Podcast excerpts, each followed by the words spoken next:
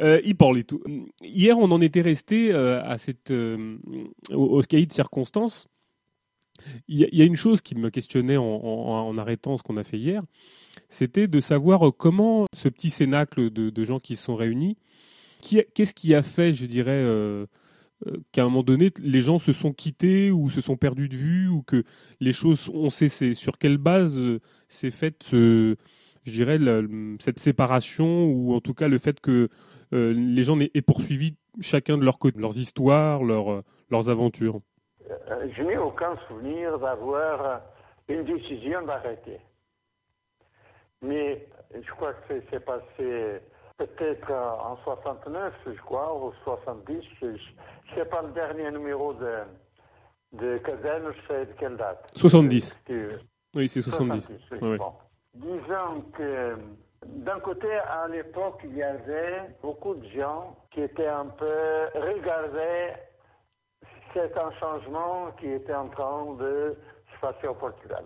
Donc ça nous poussait, et moi, et moi j'étais parmi ceux qui, qui étaient poussés par cela, à étudier davantage comment le capitalisme, la bourgeoisie était en train de s'installer au Portugal avec des idées nouvelles il y avait à l'époque euh, un secrétaire d'État euh, très progressiste, euh, entre guillemets, c'était Roger Martins. Bon. Et donc, on discutait beaucoup là-dessus. Mais je crois qu'à un moment donné, ça commençait à tirailler dans divers sens. Je me rappelle, il y a eu un, numéro, je sais pas, ce n'était pas du tout de Kazan circonstance, mais on a commencé à publier des petits cahiers, des, oui, avec, euh, je vais regarder si j'ai pas hasard ici euh, quelque chose, pour, seulement pour me, pour me rappeler.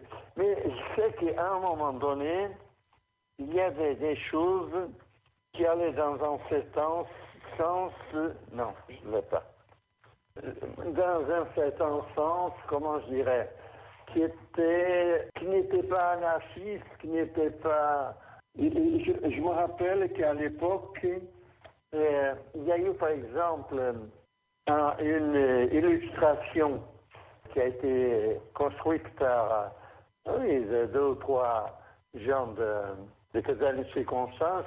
Marie, euh, peut-être Valadas, euh, mais d'autres aussi, qui étaient tous dans le même sac. Mao Tse-tung, Che Guevara, euh, fidèle, je ne sais pas si... Euh, il y avait en fait un mélange et je me rappelle que ça avait provoqué un certain, euh, pas tout à fait mécontentement, mais un certain malaise.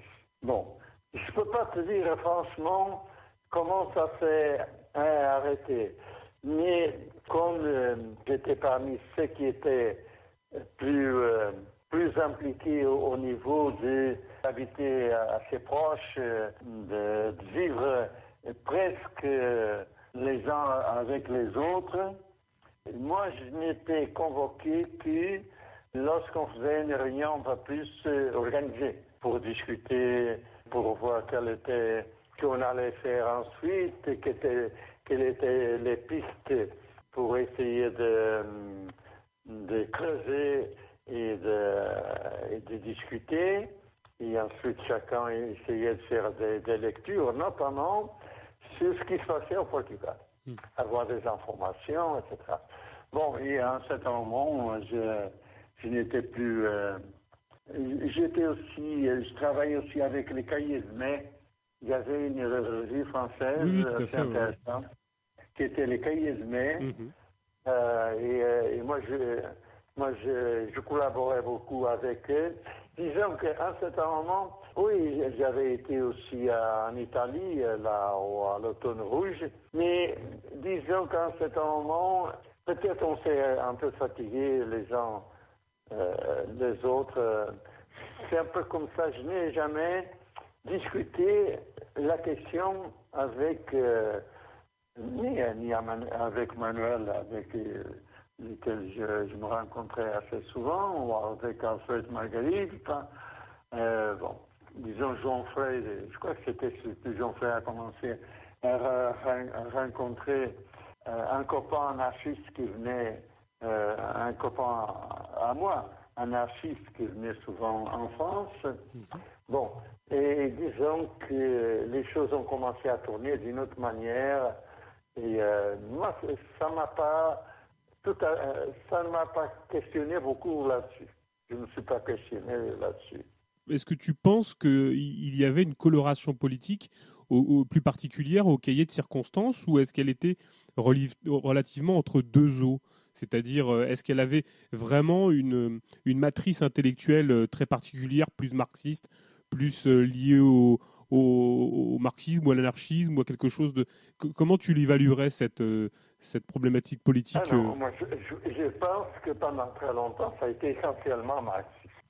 Un marxisme qui venait un peu euh, de la ligne presque trotskiste de Castoriadis, du socialisme au Paris, Jacques Deutsch c'était euh, pas du tout le, marxisme euh, orthodoxe, plutôt, critique, mais je crois qu'effectivement, était essentiellement un marxiste. Oui, parce que, en fait, euh, même moi, je me suis rendu compte plus postérieurement, enfin, au-delà des éventuels, parcours personnels hein, pour certains anarchistes ou Alfred Malaguerit, je crois qu'il a, il a fait une histoire du marxisme au Portugal, sauf erreur, qu'effectivement, la, la, la, lignée est quand même enfin celle d'une analyse économique des choses. Enfin, il faut quand même se saisir d'un outil et d'un bagage euh, propre à l'économie politique euh, marxiste pour pour entrer dans ces mhm. dans ce type de catégorie d'analyse là. Enfin, en, l'occurrence, moi, c'est un peu l'approche que je me suis dit. Et qu'est-ce qui fait qu'à un moment donné, euh, parce qu'en en fait, on a l'impression que en suivant les deux parcours parallèles, on, on, a, on a, ébauché un, une première manifestation qui est celle des quais de circonstances, mais globalement, on s'aperçoit quand même que ton, le, début de ton, ton, ta participation au Luar et la fin des quais de circonstances, euh, tout ça est un peu, euh, un peu parallèle et un peu presque les engagements. presque la même époque. Oui, la même époque et, que les et que les, il y a un moment donné où les choses bifurquent, c'est-à-dire que cet engagement s'effectue en 67. 68 pour euh, les quais de circonstances. Et puis, ce, bon, en 70, il y a quelque chose qui, qui repart, une autre chose. Bon, on va peut-être aborder la, la, question du Luar, mais est-ce qu'il y a quelque chose de, particulier qui arrive pendant ces trois ans-là? La seule chose a été effectivement la, période où beaucoup de gens ont cru que Marcel Caetano qui était susceptible de changer les choses. Ça, c'était le climat général qu'il y avait à l'époque. Hein. Mmh. C'était qu'il y avait, il y avait des, informations, il y avait tout un tas de gens, notamment de gauche, qui commençait à rentrer au Portugal et que euh, plus ou moins c'était possible de, de vivre euh, au Portugal. Bon, là, c'était. Mais euh, je me rappelle que là, on avait en ce moment, et ça peut-être va faire refléter dans les peut-être dans les deux derniers numéros, c'est que on analysait davantage davantage les questions du capitalisme au Portugal et de la guerre coloniale. Et disons que c'était la guerre qui euh, euh, allait faire que les régimes, un régime puisse pas euh, trop durer, sauf que le capitalisme, la bourgeoisie portugaise, était en train de se reconvertir et de vouloir exposer Caetano a libéralisé le Portugal. Et euh, ça, on, discutait beaucoup, mais euh, je n'ai aucun souvenir des gens dans le groupe qui euh, puissent penser à rentrer ou à que ça valait pas la peine de continuer à lutter. Ce qui me passe par la tête, c'est que quand même la façon comment on travaillait, au moins depuis 68, 69 et encore au début de 70, c'était une manière euh, collective. Hein. C'est-à-dire qu'on euh, faisait toute une réflexion, même si les écrits étaient souvent Manuel Villaverde Cabral, qu'il donnait, euh, c'était lui, disons, presque les principales, celui qui rédigeait la plupart des textes, et qu'il donnait toujours en fait une orientation marxiste, même si elle n'était pas un, marxisme orthodoxe. il avait venait bien du Parti communiste. Et, donc, il avait, qu'il fallait beaucoup discuter pour garder même en gardant la matrice euh, euh, marxiste, euh, disons un marxisme beaucoup plus ouvert, beaucoup plus tourné vers l'individu, pas seulement pour un marxisme qui était tourné seulement vers la production, qui était tourné aussi pour, disons, la reproduction, au, sens d'avoir une vie beaucoup mieux, meilleure au niveau culturel, au niveau social, euh, au, niveau personnel et familial. Et, bon, on essayait de, travailler là-dessus. Bon. Mais je n'ai aucun souvenir de qu'il y a eu des dissensions. Euh, Mais je pense que le fait qu'on restait euh, très mordu par, par l'écrite collective, ça ne donnait pas beaucoup de, euh, ça ne donnait pas beaucoup de motivation, disons, comme ça, à, des personnes qui étaient, qui, qui s'attendaient à un avenir, euh, une carrière euh, académique. Tu vois, ça, ça, les, poussait pas trop, disons, les avancées qu'ils faisaient, même au niveau théorique, de la réflexion et politique, etc., ça, ils ne faisaient pas primer euh, en disant c'est moi qui fais les, les conseils, parce qu'effectivement, il n'y avait personne qui pouvait, puisse le dire. Parce que c'était vraiment une discussion collective, souvent assez compliquée, qu'il fallait retourner, refaire, etc. Quelque chose qui me paraît maintenant qu'on pourrait aborder, qui me paraît importante, parce que c'était quelque chose qui était parallèle et qui, à mon avis, a, enfin, je ne sais pas si ça a plus d'importance, c'est toi qui vas nous le dire, mais c'est à propos du Loire. Bon, comment t'expliquer? Alors moi, je vais mettre un petit peu de ma, part personnelle. Euh, il se trouve que, euh, il se trouve que euh, bon alors, comme je te disais, moi j'ai l'âge de la révolution des œillets, enfin mhm. ce qu'on appelle la révolution des œillets. Et, et, c'est vrai que toute l'adolescence, toute notre, enfin mon adolescence et certains camarades aussi, on a, on a vécu nos premiers engagements politiques sont faits au travers de, de, mythes comme ça, de choses. bon alors, on n'avait pas forcément accès à, à beaucoup d'informations, à beaucoup de de choses, mais bon, on avait, on, arrivait à choper des bribes comme ça, différentes petites choses. Et en l'occurrence, la Luar fait partie de ces organisations comme ça, un petit peu mythiques, euh, dont on ne savait pas forcément ce à quoi elle, elle ramenait, quelles étaient les conceptions derrière et toute la pratique. Mais enfin, disons que tout ça a bercé un petit peu notre imaginaire de, de jeunes euh, enfants d'immigrés qui, euh, voilà, bon. Et donc c'est vrai qu'au fur et à mesure, on rentre, un peu dans, l'histoire, et en l'occurrence, bon, c'est pour ça aussi que c'est très intéressant de parler et très important d'en discuter avec toi et puis parler tout. Parce que on a accès maintenant à des documents, donc je pense notamment à ton livre que tu as édité il y a quelques années, euh, qui, est, à mon avis très très important là-dessus. Est-ce que tu peux nous parler un petit peu, alors on va essayer de prendre notre temps, hein, Loire, Ligue de l'Union et de l'Action révolutionnaire, dont on va fêter les, 47 ans, sauf erreur, euh, en juin, qui quelque chose de très important, qui a bercé, comme je disais, donc notre imaginaire. Est-ce que tu peux euh, alors, on, renverra aussi nous-mêmes de notre côté, euh, peut-être les, gens qui nous écoutent, au livre que tu as édité pour ceux qui lisent le portugais, quelque chose qui manque un petit peu au niveau des, sources francophones. Mais est-ce que tu peux nous parler un petit peu de, cette aventure qui a fait ton engagement dans cette structure très particulière qu'on a qualifiée de structure de lutte armée et euh, est-ce que tu peux nous raconter, euh, avec, euh, bon, comme, comme tu le sens, un petit peu cette aventure et, et pourquoi tu y as participé d'ailleurs? Là, c'est une histoire un peu longue. Hein, oui, je, sais. je vais essayer de ne pas. Moi, je, je, dirais que moi, je fais partie de cette jeunesse qui, qui était anti-salazariste, anti-régime mais qui, qui pensait que l'opposition, l'opposition démocratique, euh, quand je dis opposition démocratique, Je suis en train de parler aussi, à, me référer aussi au, Parti communiste à l'époque, qui était, une opposition très, très molle. C'est-à-dire qu'il c'était une opposition où tu, ne voyais pas du tout provoquer rien, rien de spécial.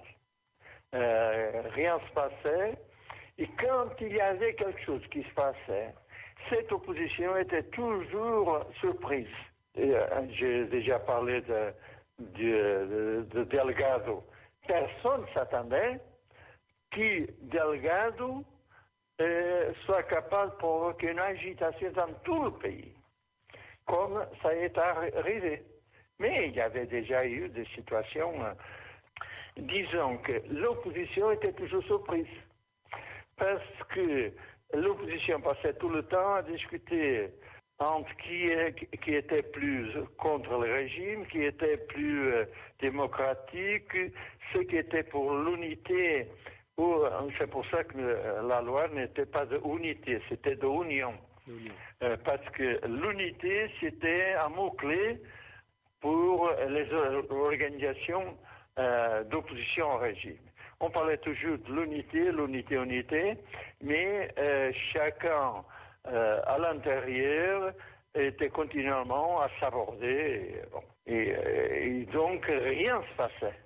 Moi, je, faisais partie du groupe de Ateneo Cooperativo, où il y avait les anarchistes qui avaient fait des choses dans le temps et qui, racontaient des, choses. Et bon, et après, ça m'a ça m'a attiré beaucoup. Euh, ce qu'il racontait, même des, même des, ex-dirigeants du Parti communiste, qui dans le temps avaient fait aussi des choses intéressantes euh, en compétition avec les anarchistes. Et donc, euh, moi, comme, comme jeune étudiant, j'ai essayé de faire des choses différentes de celles qui faisaient mes copains euh, surtout le, seul qui bougeait à l'époque, c'était celle du Parti communiste. Mais j'arrivais à faire des choses qu'ils pensaient que ce n'était pas du tout possible. Bon. Et donc, euh, c'est comme ça qu'après euh, les, élections de Delgado, je suis entré en, contact avec, avec Manuel Serra et que j'ai été en contact avec les, les gens qui ont fait la conspiration fait, mhm. et ensuite Beige, etc. Bon. tout ça correspondait à des gens qui, c'était un nouveau type de gens, notamment de jeunes, souvent qui n'étaient pas très politisés au sens du PC, mais qui disaient que le régime ne tomberait pas que par les armes, que euh, le régime durait depuis 30 ans ou 35 ans, et qu'il y avait euh, continuellement des élections euh, truquées, mais que l'opposition se présentait, et qu'il y avait des gens qui s'engageaient là-dessus, et qui finalement tombaient dans les mains de la police, et sans que rien change. Et donc, il fallait prendre les armes. C'est ce que j'entendais. C'est ce que j'entendais de tout un tas de gens avec lesquels je contactais, des jeunes et moins jeunes. Et disons que tout ça, c'est pour dire qu'il c'était quelque chose de complètement nouveau par rapport au, milieu politique au plus, politisé, dans le sens traditionnel. Et traditionnel, à l'époque, c'était le PC, c'était le, ceux qui avaient une certaine culture marxiste, c'était ceux qui étaient considérés politisés. Les autres n'étaient pas du tout politisés. Hmm. Bon. Et bon, alors, euh, il ne faut pas oublier qu'il y a eu le coup de, de, du Paquebot Santa Maria.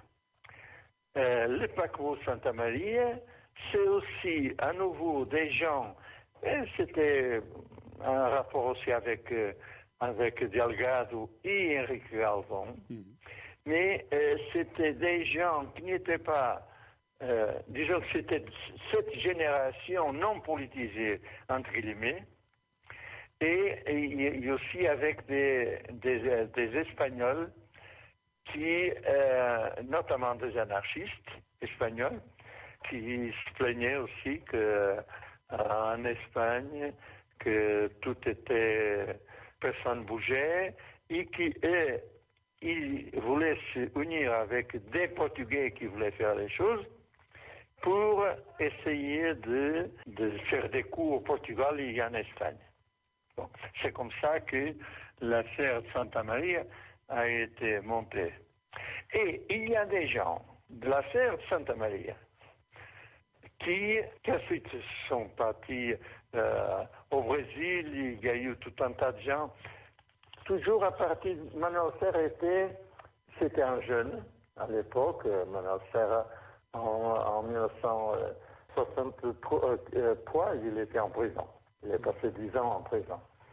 Mais euh, avant, il, venait du Brésil pour monter le coup de Veja. C'est Manuel Serra qui a, qui a monté tout ça. Et, euh, mais partie de cette génération des gens non communistes qui, un peu dans la suite aussi de, de Cuba, euh, qui voulaient faire la lutte armée au Portugal.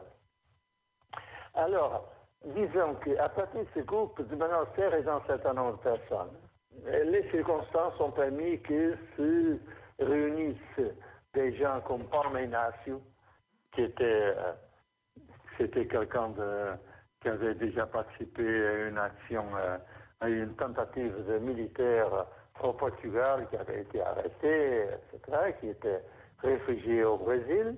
Et euh, il y a eu tant de, gens qui étaient au Brésil et qui, qui ont décidé de venir en Europe pour euh, organiser la lutte armée au Portugal. Et, et c'est ce noyau de gens qui, en, fait, ont décidé de partir en Europe. C'était, euh, disons, euh, il y avait Paulo Inácio, mais il y avait Camille Motagua, euh, Diego Zaleixo, euh, bon, il y a un certain nombre qui sont partis, et essayer de voir si, si c'était possible d'organiser une oui, mais tout de suite, il y a eu le problème qu'il n'y avait pas d'argent. Les premiers argent, c'était Paul qui avait vendu son entreprise pour financer euh, les gens qui, euh, étaient rentrés euh, en France et qui, travaillaient aussi dans des entreprises dans la construction et d'autres pour se financer. Lorsque Parmenasio euh, arrive du Brésil, il y avait un certain nombre de, personnes, il dit qu'il n'y a pas d'argent, il faut aller le chercher. et, donc, c'est comme ça qu'ils ont décidé de préparer un coup ici au Portugal pour, pour chercher l'argent où il était à la banque, et à la banque du Portugal. Euh, du Portugal à Figueira de Foz. Il s'était à Figueira de Foz parce qu'il y avait un copain qui a réussi à avoir des informations sur ce qui se passait à la banque. Bon, et tout, tout ça a monté. Bon. Alors, ce qui a été extraordinaire, c'est il y a eu quelque chose d'aventurier dans tout cela. Aventurier dans le sens où, quand on est jeune, on aime beaucoup de mettre en déroute la police. La police a été surprise. Ils ont, ils, ont euh, les assaillants de, la banque, ils ont fui, ils ont fui euh, en avion. Disons qu'ils avaient réussi euh, à, prendre un avion, un avion sportif de, trois ou quatre personnes, qui, Menas était pilote, et donc il a, il a commencé à, a gagné la confiance de, des dirigeants de l'aéroport de Condeixa, près de Coimbra et près de, de Figueira Foz. Et donc, ils sont enfouis en avion. Bon, alors, il bon, euh, je ne vais pas raconter toute l'histoire, mais disons que tout cela, ça n'a pas été possible à la police de cacher tout cela. Et donc, euh, tout le monde était content. Tout le monde s'est aperçu tout de suite qu'il s'agissait d'un coup de euh, politique. Et c'est comme ça, bon, moi quand j'ai vu la, quand j'ai vu la notice sur le, monde là-dessus, je me suis dit, là sont vraiment des gens anti-régime, Salazar, et pour faire euh, une chose pareille, il faut que ce soit des gens très, très déterminés et qui ont réussi à faire tout cela sans que la police le sache, qui ont réussi à s'enfuir, qui se cela. Bon, je dis, bon, ça sont des extraordinaires. Et, disons que quelques jours après, j'ai reçu euh, d'ailleurs une invitation de Amy Dugrel, qui, Dugrel, qui habitait depuis très longtemps à Paris. À Paris, oui. Oui, et qui m'a écrit en me, en me, demandant de, de, venir à Paris euh, avec tous les voyages payés parce que j'étais au Maroc. Et donc je suis venu et j'ai rencontré des gens que je connaissais déjà, d'autres que je ne connaissais pas. Disons en même temps que je me suis aperçu qu'il y avait là déjà une infiltration de la police. Parce que j'ai connu, je connaissais des gens qui étaient parmi les, les copains. Et alors là, je, tirais la. J'étais complètement, euh, disons, euh, désespéré avec la situation. J'ai attiré l'attention des copains. Mais tu sais, qu'à l'époque, on disait continuellement, euh, on accusait facilement quelqu'un d'être de la police. Donc, même si j'ai attiré l'attention, il y avait deux cas un que je savais euh, parfaitement, qui travaillait avec la police. Et l'autre que je, euh, soupçonnais avec beaucoup de, euh, d'informations. C'était quelqu'un que je connaissais depuis très longtemps. J'avais, moi-même, je le connaissais. il y avait tout un tas de trucs que il avait été un grand défenseur de Salazar, etc. Et ensuite, euh, il a commencé à évoluer dans un autre sens, mais, euh, ce qui est possible. Hein? C'est pas ça qui fait qu'il devienne euh, suspect. Non, c'était toutes les autres choses que je connaissais qui fait qu'il était, pour moi, tout à fait suspect. Bon, alors, ce qui... Et donc, j'ai commencé à avoir des relations avec les copains de, de la Loire, mais moi, j'étais il y avait énormément de choses que, qui ne m'enthousiasmaient pas. C'était quelque chose d'extraordinaire. Tandis que, même pour un, un, journal du PC ou tout se passait avec des conditions de sécurité extraordinaires, avec des, des, faux noms, avec des codes, euh, etc., etc., des précautions de tout. Ah, alors là, c'était presque le contraire. Disons qu'il fallait faire les choses euh, et ne pas euh, faire peur aux gens avec trop de mesures de sécurité. Bon, alors là, pour moi, disons que ma, mon expérience politique, ça me, ça me mettait en colère parce que même si je n'étais pas du tout du genre de, de me faire... Euh, de, tout arrêter au nom de la sécurité, euh, de voir des policiers partout. J'étais pas du tout le, ce, genre-là, mais ça me semblait que c'était trop facile. Et ensuite, il y avait des choses qui, à moi, ça me gênait. Il y avait donc Paul Meynas qui était arrêté, il avait été arrêté quelques semaines après à Paris. Il y avait un autre Camille Motagua qui était à Israël, ce qui, me, gênait un peu aussi. Et ensuite, il y avait, c'était les jeunes qui, que je connaissais et qui voulaient à tout prix que je rentre à la direction de la loi. Il y a des questions un peu pratiques qu'on a envie de se poser euh, en t'écoutant. Donc tu, fais part de ton adhésion aux instances, euh, je dirais, de, de décisionnaires du, du, du mais alors on aimerait par exemple connaître euh, moi, c'est un peu les questions qu'on se demande, euh, connaître un peu les effectifs, les modes de fonctionnement de l'organisation. Alors, on, sent bien euh, toutes tes réserves et, et on, bon, et on comprend que toute cette aventure a duré trois ans, mais est-ce que tu peux nous donner des, détails très, je dirais, qui relèvent du, de la manière dont, se, dont fonctionnait l'organisation? Mais l'organisation était assez désorganisée. Voilà. Euh, disons que euh, l'organisation, disons que c'est presque, il y avait ce qu'on appelait un conseil supérieur, qui dans un premier temps a été investi par le groupe, oui, parce que le groupe Zimi du qui a donné une certaine protection euh, au début au groupe des assaillants de, la banque, mais donc immigré traitait les assaillants comme des hommes de, de main, qui n'avaient pas d'idée politique, hmm. qui n'avaient pas, qui étaient contre le régime, c'était tout. Et c'était lui et un groupe qui l'a choisi, et, qui m'avait choisi aussi à moi, mais je n'ai pas accepté de travailler non plus avec lui parce que euh, je n'ai pas accepté de travailler avec lui. Bon, alors, disons qu'il y avait le groupe des intellectuels, des, des, des, hommes politiques et le groupe des opérationnels. Mhm.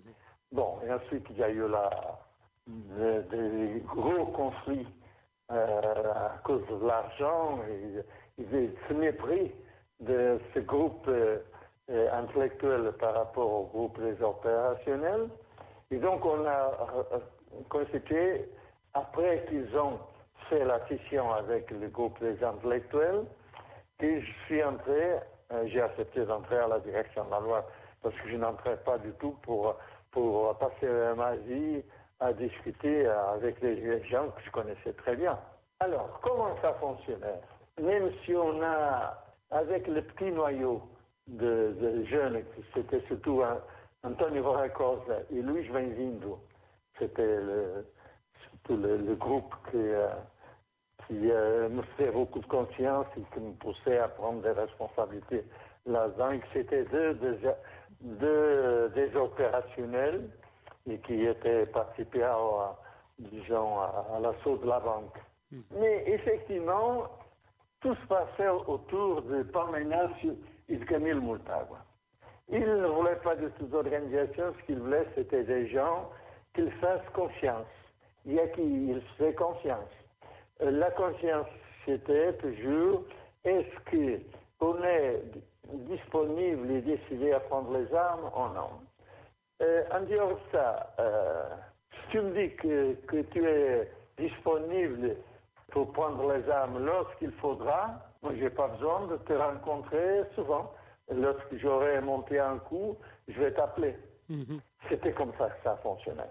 Donc il n'y avait aucune organisation politique, il n'y avait pas de, de, débat, même pas au niveau de, la direction. C'était, assez personnel, où la figure centrale, c'était une figure extraordinaire. Hein?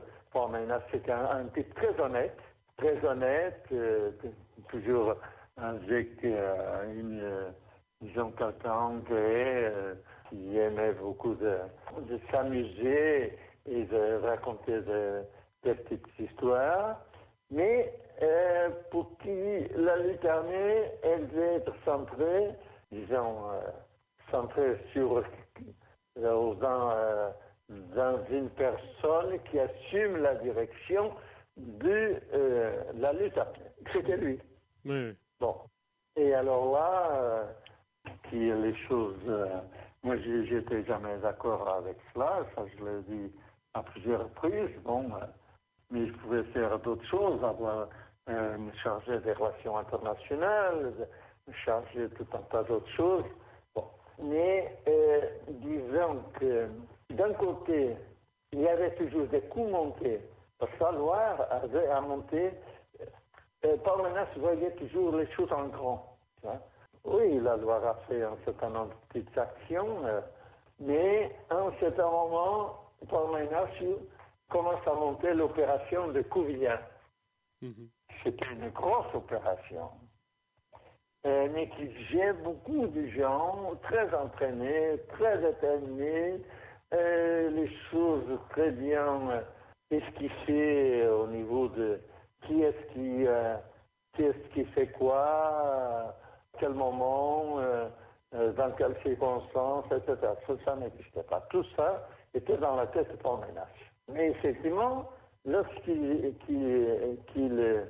c'est un homme d'un courage extraordinaire et qui avait des, idées très intéressantes, mais toujours au niveau, tu vois, d'un certain esprit d'aventure, hmm. dans le sens où il disait, non, la police, la police, elle connaît rien là-dessus. La police, elle connaît euh, ce qui se passe avec les, communistes, mais avec des gens qui travaillent d'une façon complètement différente, qui ne sont pas tout, le temps en train de se cacher, de ceci, de cela, qui sont capables de faire des coups euh, euh, presque en eux, ne sont pas compétents pour, pour cela. Bon. Donc il avait, il avait trop de euh, il, je crois qu'il méprisait un peu même la, capacité de la pite. C'est comme ça qu'il a été arrêté oui, deux fois. Euh, alors, la loi, c'était quelque chose qui était un mythe, c'était le mythe du courage. Oui. Et des choses qui étaient assez bien faites. Tu vois, toujours l'assaut de la banque, ça a été quelque chose d'extraordinaire. On pense même, il y a des gens qui veulent faire un film là-dessus.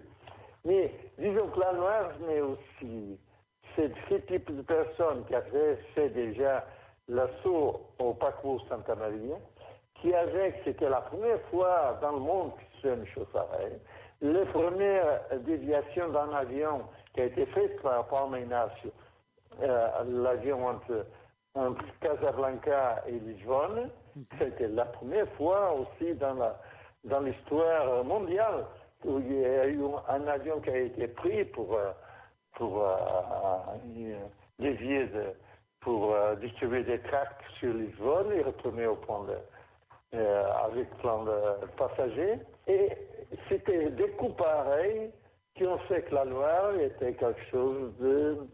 oui, c'est un mythe, surtout pour les jeunes. Qui, qui et ensuite la fuite, la fugue, la fugue de Palma de la prison de Porto, c'était quelque chose d'extraordinaire. Bon. C'était quelqu'un qui était capable d'organiser et faire des choses euh, avec son initiative sans trop. C'est ce que je peux te dire sur la loi.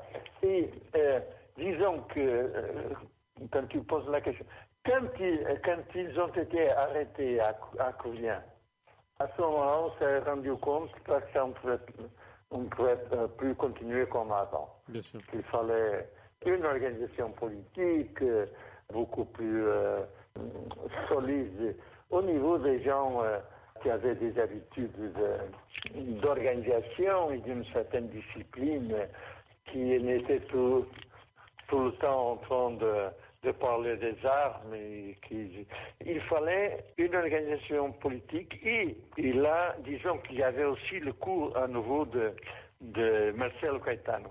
Et là encore, le coup de, de Cadena c'est que, disons que les analyses qu'on faisait à Cadena Circonstancia, ça me permettait de discuter avec les copains qui qu'on avait décidé de réorganiser complètement la loi, je n'ai jamais parlé de, de, la Loire euh, chez Kazan, chez mhm. Constance, mais je discutais les formes d'organisation, les, les, organisations de travailleurs, les conseils, les, les conseils ouvriers, euh, tout cela, mais aussi, disons, comment tas de choses qui se passaient au temps de Marcel Caïtan, c'était la suite disons, de la prise du pouvoir de la bourgeoisie contre un ruraliste qui était le cas euh, de Salazar, qui était un nouveau pouvoir qui était en train de s'installer et qui peut-être changerait un certain nombre de choses, le nom de Lapide,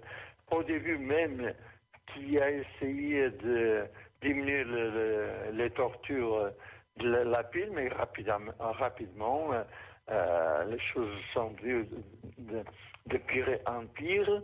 En même temps, qui ont gagné de, euh, plus en plus meilleur, mieux là-bas au Portugal. Les salaires euh, commençaient à être plus élevés à cause du manque de main-d'œuvre, la guerre et l'immigration. et, qu'il y aussi commencé à avoir des, grèves, il commençait à avoir tout un tas de choses comme ça. Bon. Alors, la Loire, il fallait qu'elle change aussi d'orientation et qu'il ne fasse plus des coups montés en France, mais qu'on s'installe au Portugal pour monter des coups mhm. dans la suite des mouvements populaires. Bon, c'est comme ça qu'on a commencé à travailler, sauf que Paul Menacio, ayant fui de, la prison de, Porto, et, il est arrivé à, il est arrivé en France.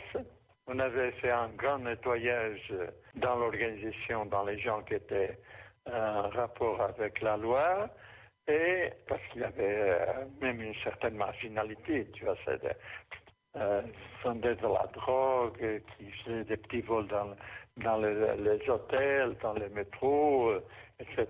Bon, on avait pas mal de merde avec ça. Et, on a fait un nettoyage. Alors, lorsque, euh, lorsque arrive à Paris, on fait un rapport de la situation, il y met comment? Alors, maintenant on est une douzaine ou deux douzaines de militants, moi, je suis le commandant d'une armée et je n'ai plus d'armée. Donc, je ne suis pas du tout d'accord avec vous. Bon, et c'est à ce moment-là que, nous, euh, on a commencé, on a décidé de, on a beaucoup discuté avec lui, etc. Mais on n'est pas du tout d'accord parce que ça va se reproduire ce qui a été fait avant. C'était une organisation avec une, un potentiel extraordinaire d'attirer des gens, euh, des jeunes et moins jeunes, euh, de sortir de l'impasse politique que la gauche traditionnelle, PC et, PS, euh, qui n'arrivait jamais à, faire quoi que, quoi que soit de sérieux. Et, et finalement, tu vas te remettre dans les mains des gens parmi lesquels la police va s'infiltrer à nouveau. Hmm. Et, donc tu termineras comme avant, ce qui est arrivé quelques, euh, deux ans après. Quelques questions pratiques euh, à te poser, euh, Hippolyte. Tu parles d'effectifs. Est-ce que tu t'arrives à quantifier à l'apogée de ton adhésion à la LUAR combien d'individus composé cette organisation? Non, l'organisation n'a jamais eu beaucoup de gens. Non, euh, je crois qu'elle elle, n'a jamais, euh, elle n'a jamais eu une centaine de personnes. Euh, ce qu'il y avait, c'était beaucoup de gens qui, quand je dis plus d'une centaine de personnes, des personnes qui déclaraient qui étaient disponibles ou disposés à prendre les, des armes. Hein. Mmh. Et ensuite, il y avait un certain nombre de noyaux intellectuels en Belgique, en France, en Suisse et beaucoup moins au Portugal. Mhm. Euh, disons qu'il y a eu beaucoup d'arrestations dans la suite de, de, la banque, parce que là, à nouveau, la police a finalement réussi, mais a réussi à partir de Paris. C'est-à-dire que la police a réussi à, trouver la filière là-bas au Portugal, parce qu'elle avait réussi à infiltrer des gens à Paris. Mhm qui ont donné des informations pour que la police puisse arriver, tout un tas de gens qui étaient engagés dans le mouvement. Bien sûr. Mais il n'y a eu jamais beaucoup de gens. Oui, oui. Alors, j'ai une autre question aussi, c'est euh, très un peu un peu pratique. Est-ce que euh, moi j'ai envie de reprendre un peu mes, mes, classiques, de reprendre Victor Serge. Victor Serge nous dit hein, dans, dans l'organisation de la clandestinité que la formation politique pourrait ou peut permettre à un moment donné de débusquer euh, tel, ou tel, type, tel ou tel type d'intrusion de, de, de, policiers, de bon bref. est-ce que est-ce que tu l'as est-ce que tu l'as constaté? Et, et, c'est un peu ce qu'on ce qu'on se dit quand on lit ton, ton livre, c'est-à-dire que Bon, tu fais bien état du fait que du, du, manque de formation politique des gens qui ont été recrutés à l'intention de la Luar. Mais est-ce que tu crois pas que, parce que apparemment tu t'en rends compte, enfin vous vous en êtes rendu compte, tu t'en es rendu compte à l'époque et tu le dis très bien. Est-ce que justement, est-ce qu'il a pas manqué un peu de formation politique pour éviter ah oui, euh, c'est tout à fait. Oui, ah oui, c'est tout à fait. C'est ce que euh, je dis que par exemple, lorsqu'il y a eu le, le coup de, de Coulien, on a on a été réduit à, un, petit noyau, surtout après le nettoyage, on a commencé à faire de la formation politique. C'est-à-dire que là, c'était un manque terrible, tu vois. C'était même pas pour décider qu'on faisait qu'on serait un, pays communiste ou un pays anarchiste, mais il fallait un minimum de, de connaissances euh, de formation politique, de, au niveau de l'organisation, de, disons, de projets de, de société, etc. On a commencé à travailler là-dessus. Mhm. euh, parce qu'avant, il n'y avait strictement rien. Euh, et Paul Maynard s'opposait à ça. Il disait qu'il fallait être contre le régime. Et tous ceux qui étaient contre le régime, qui étaient disponibles pour prendre des armes, étaient à nous. Oui, c'est très étonnant d'ailleurs ce que tu dis là, parce que justement, dans, l'imagerie qu'on a de, de, la Luar, on, a quand même une. Euh, bon, alors peut-être que c'est a posteriori et, et ça s'ancre un peu dans, dans les événements de 74, mais on a un peu une image très, très socialiste, anti-autoritaire de, de la Luar. Alors comment on peut expliquer ça? Est-ce qu'il y a une reprise en main politique qui s'effectue euh, ou est-ce qu'il y, y, a vraiment une confrontation avec le réel qui a imposé une ligne politique à la Luar euh, en 74 Non, euh, moi je connais mal la situation de 74. Mais en 74, même le, le CDS était social. Oui, oui, oui. oui. Euh, le centre démocratique et social était, Bon, alors là, il y a eu là une radicalisation extraordinaire à tous les niveaux. Et d'ailleurs, euh, il y a eu là une scission avec Palmenasio, parce que Palmenasio n'était pas du tout d'accord avec cette radicalisation. Donc, il a décidé de rentrer au PS. Ben oui, oui, oui, et, et, il y a eu euh, l'organisation euh, de la loi qui est restée. Tout un tas de gens qui étaient en, France et qui, qui sont arrivés, que tout le monde était en 74, tous étaient des socialistes, des socialistes de gauche, et qui voulaient avoir une société euh, sociale-communiste, quelque chose comme ça, une grande radicalisation, toujours en s'opposant au Parti communiste. Hein. Mhm. Mais disons que avec, même avec une certaine, euh, comment je dirais, un libertarisme dans, le, dans les manières de poser les questions et de, et de, s'organiser. Mais effectivement, euh, euh, même les choses qui ont été faites, quelques-unes, disons, relativement intéressantes, de la loi après le, le 25 d'avril, étaient des choses qui n'étaient jamais faites avec euh, la population. Il était fait, un de la population, c'était des militants, des militants radicaux qui arrivaient et qui disaient aux gens qu'il faut faire ça, ça, ça et ça, parce que euh, là, le patron c'est c'est un explorateur parce que euh, les terres euh, doivent être travaillées, alors il faut les prendre, etc. Bon, les différentes expériences que je connais de la Loire ont été faites toujours en dehors des populations. Tu veux dire qu'ils étaient très directifs alors Et c'était même pas très directif. Disons, ils essayaient de convaincre. Mhm. Et ensuite, justifier pourquoi les gens s'engageaient pas, parce que vous, vous, avez toujours, vous avez raison d'avoir un peu peur, mais alors c'est nous qui allons prendre l'initiative et vous nous suivez. Et, ensuite, et ensuite, les gens, je ne sais pas si tu connais l'expérience de Tourvel. Si, si, bien sûr, bien euh, sûr. C'était une expérience extraordinaire, mais c'était vraiment le volontarisme le plus total et qui il a où les gens, et, euh, mais la population, la population, elle ne s'engageait pas du tout là-dedans. Et euh, c'était, c'était essentiellement des militants extérieurs, mmh.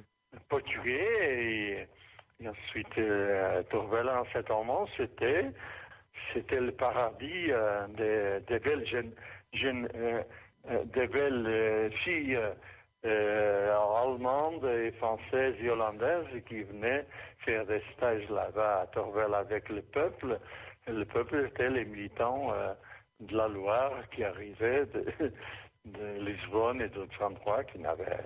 Oui, il y avait un osé qui était de, de, l'endroit, mais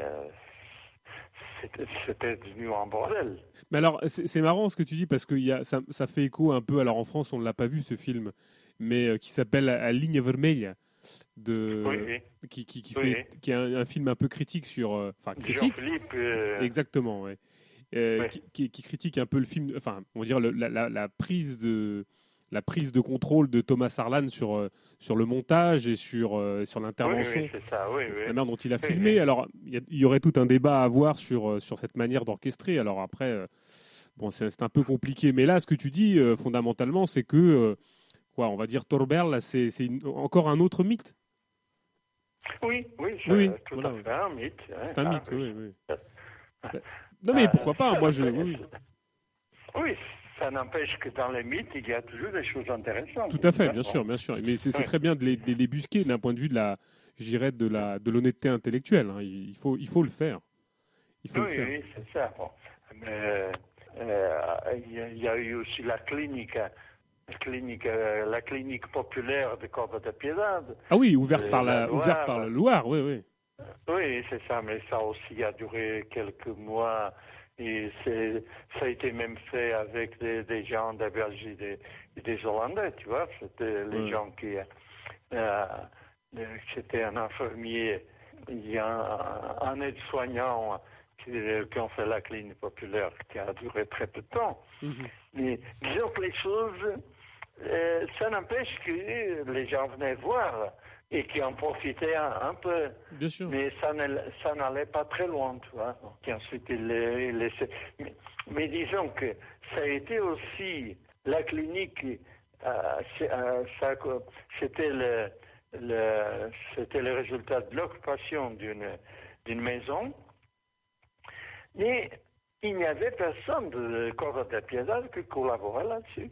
Mmh, mmh. Alors. Euh, Effectivement, c'est limité. Et euh, les, les, différentes expériences de la Loire, c'était le résultat d'une radicalisation, mais tu vois, comme ça, des militants sans formation politique qui ne euh, qui euh, n'arrivaient pas du tout à... Oui, j'étais en train de me rappeler aussi à Porto aussi. mais disons qu'il il, n'avait pas de... Il, il n'était pas militant dans un quartier, et qui bossaient dans les choses, euh, par exemple la commission de, de, de mhm. il n'y a pas vraiment de, d'apport de Jean de Loire dans les commissions de Moradoge. Mhm. Euh, parce que là, c'était, c'était un travail euh, qui avait peu de, d'éclat.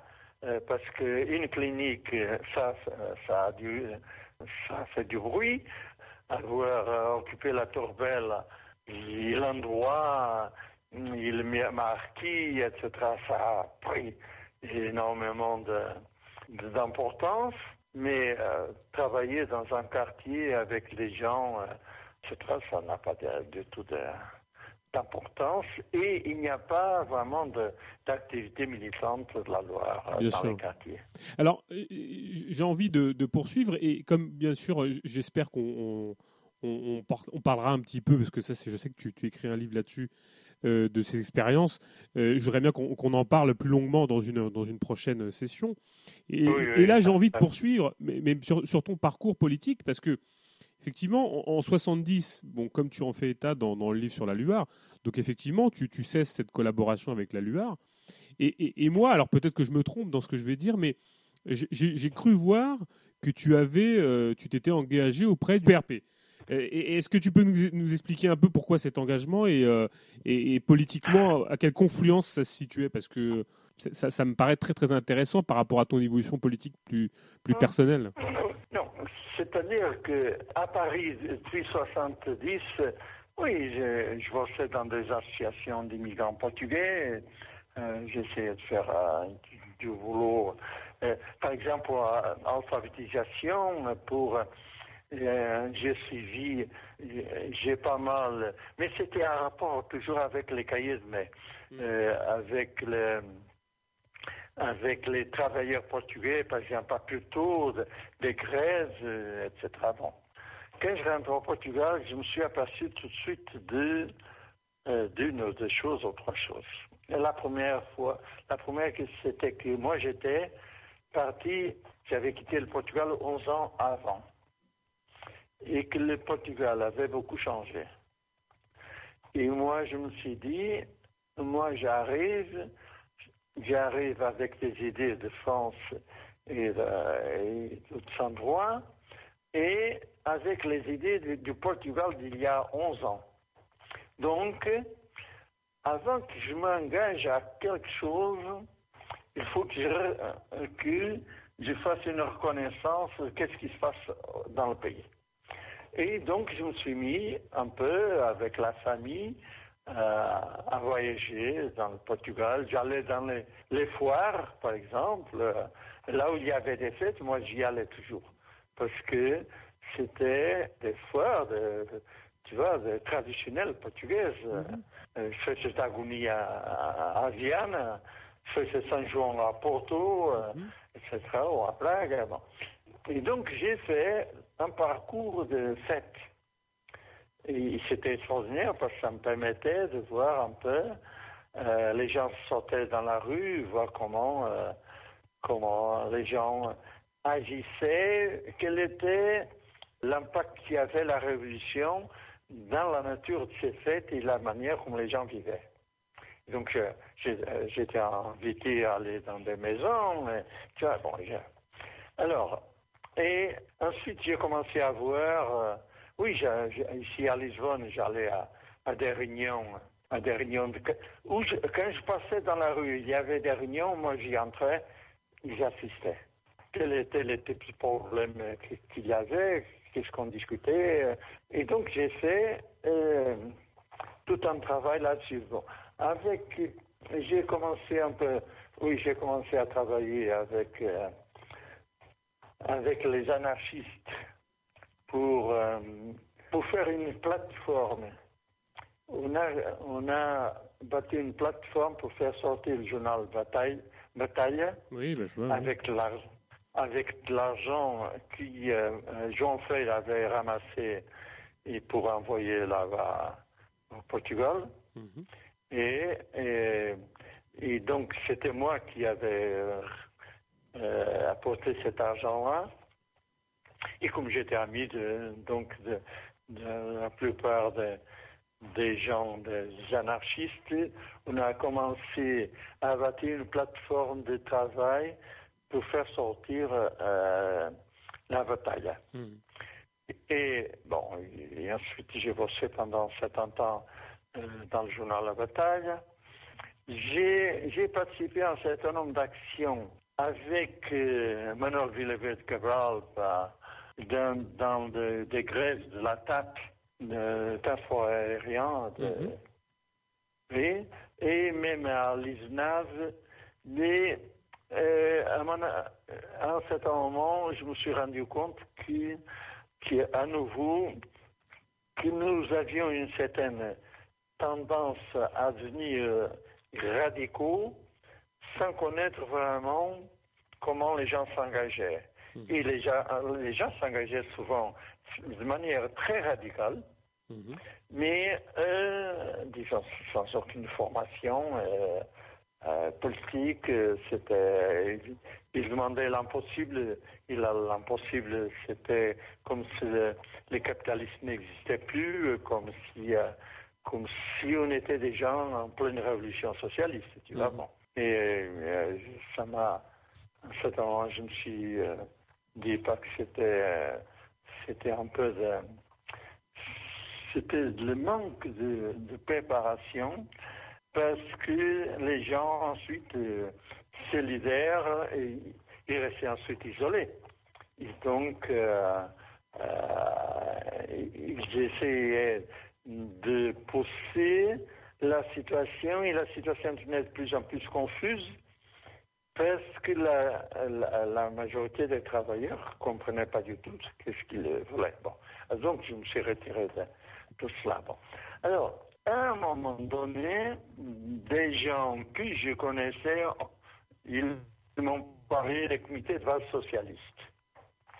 Il y avait des comités de base socialistes qui étaient une organisation euh, que je ne savais pas encore qui était en rapport avec le, le Parti révolutionnaire du prolétariat, mhm. un nom que, je détestais, parce que tout le monde apparaît à parler au nom du prolétariat, et, moi, ça m'emmerdait beaucoup.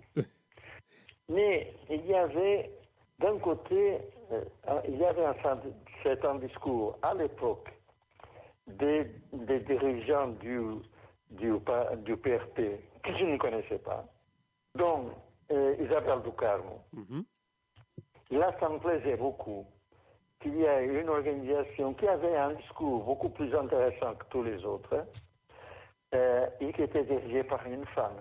Mhm. Là, c'était une petite révolution. Hein. Pour moi, c'était, c'était vraiment changer déjà vraiment les choses. Y a un certain moment, on m'a mis, on m'a invité euh, à bavarder avec Isabelle Camus. Quand j'ai dit que j'aimais bien qu'elle soit une femme, euh, ah mais moi je suis euh, son copain, euh, si tu veux parler avec elle, bon, disons que j'aimerais discuter un peu avec elle. Bon. Et alors là, j'ai eu tout un tas de conversations avec Isabelle Lucas. Mhm. Et elle, elle m'invitait continuellement à entrer. Et moi, je disais que je, voulais encore me reposer au sens de connaître un peu mieux la société portugaise. Mhm. Pour l'instant, je n'étais pas du tout convaincu que je voyais euh, euh, au niveau du PC, du PS et de, l'extrême gauche, mais, que, mais que je ne me sentais pas du tout. Euh, je ne voulais pas du tout m'engager. Je m'engagerais, mais le moment où ça arriverait, pas forcément dans, dans, dans, un cadre particulier pour, pour l'instant, par exemple, ça m'intéressait bien de travailler à Bataille. Mhm. Et, euh, mais euh, Isabelle, quand même, a commencé à faire, alors on a beaucoup discuté, parmi les choses qu'on a discutées, c'est que c'était l'anti-léninisme, que l'UPRP qui voulait à tout prix, ne voulait pas du tout le léninisme, que le centralisme démocratique, pas du tout question, que, enfin, il y avait tout un tas de choses avec lesquelles j'étais d'accord. Que, que la manière comme ils organisaient, ils voulaient, ils voulaient travailler sur la base de, de réunions de ce qu'on appelle plénarius, euh, plénière, de, des militants, etc. Bon. Et petit à petit, donc, j'ai, oui, j'ai accepté à un certain moment d'être enseignant à, une université prolétarienne qu'ils ont créée. C'était l'OPEL, une université prolétarienne. Ernest, et Louis. Et alors, donc, j'ai commencé. Bon, tu vois, ça, ça a été petit à petit comme ça. Bien sûr.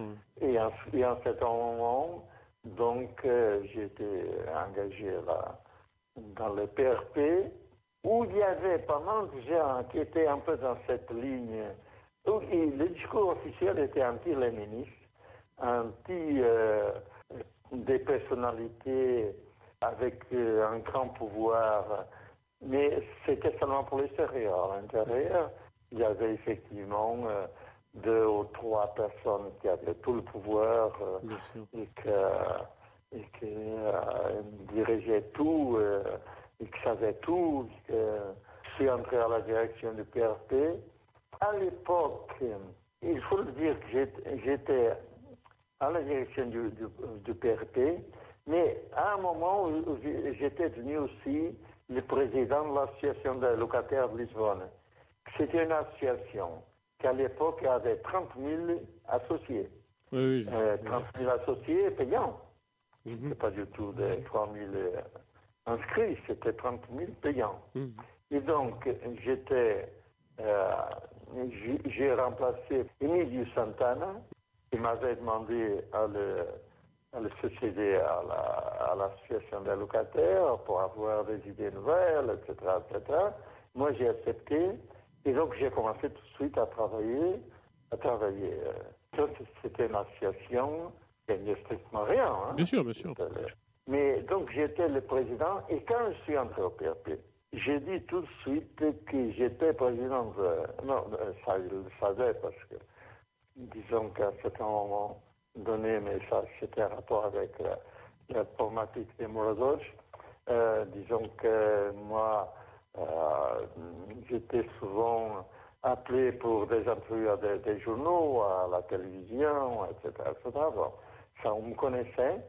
Et, mais moi, j'ai dit tout de suite que je n'accepterai jamais que le PRP me donne euh, une orientation, n'importe laquelle, sur le PRP, sur l'association des inclinus, et que je n'irai jamais à l'intérieur de l'association des inclinus comme dirigeant du PRP des choses complètement différentes. Je n'accepterai jamais qu'on approuve des motions.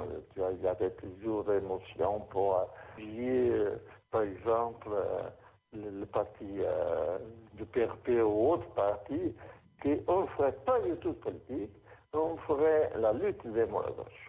Mmh. Et que j'étais engagé là-dessus, je n'accepterais pas du tout de... Bon, effectivement, le PRP ne m'a jamais euh, demandé à ce niveau quoi que ce soit, et d'autant plus que le PRP ne pensait même pas du tout à l'époque, 74-75, le PRP ne pensait qu'à la révolution socialiste. Et la révolution socialiste, c'était prendre les armes, presque comme la loi, Bien sûr. Euh, prendre les armes pour prendre le pouvoir. Euh, oui, on avait, on avait quand même une très bonne. On avait des bonnes organisations ouvrières. Hein. Mhm. À l'ISNAD, par exemple, il y avait euh, un groupe de commissions de travailleurs où il y avait plusieurs membres de, de, PRP et euh, disons qu'on était très très bien considérés parce qu'on avait on avait un, très bon euh, une très bonne préparation on, avait une très bonne on discutait beaucoup les choses, on utilisait des choses, on fait des propositions, on ne fait pas du tout de, politique partisane. Et donc, euh, PRP avait un certain nombre d'entreprises où, il y avait beaucoup d'impact, notamment à l'ISNAV. Euh, Mais euh, disons que le PRP, petit à petit, est devenu de plus en plus aussi une organisation des marginaux. Et euh, bon, j'ai quitté à partir d'un certain moment. Tu, tu l'as quitté quelle époque, euh, il parle et tout Non, j'ai quitté, j'ai quitté formellement en 78, mhm. début 78, après qu'on a eu une réunion, parce que depuis 77, il y avait beaucoup d'arrestations de gens de PRP pour euh, des raisons parce que le PRP, depuis 1976, qui ne fonctionnait que sur la base d'argent qu'il allait voler dans les banques. Et, et moi, j'étais pas du tout d'accord mmh. là-dessus à partir de ce moment. Et la police découvrait continuellement de nouveaux. En ce temps, on a eu même peur que la police arrive à la direction du PRP.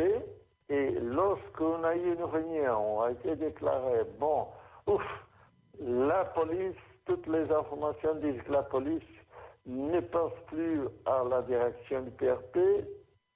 À ce moment-là, moi, j'ai décidé de démissionner. Oui, parce que apparemment le, le, PRP avait quand même une activité clandestine assez, euh, oui, assez, assez prononcée. Hein. Et alors, le PRP va jusqu'à soutenir euh, Hotel Carvalho aux, élections présidentielles, ce qui est assez, ce qui est assez incroyable. Hein. Alors moi, j'ai, oui. Su... oui, c'est bon c'est pourquoi pas. Hein, Mais euh, une partie du PRP avait donné, enfin une, une, partie de ses composantes avait donné la, a été à, l'initiative de ce qu'on a appelé le FP25 ou, FP25. Oui, mais ça c'est encore euh, une autre suite. C'est encore à la suite ça après. Oui, c'est ça, c'est 79-80. Ouais.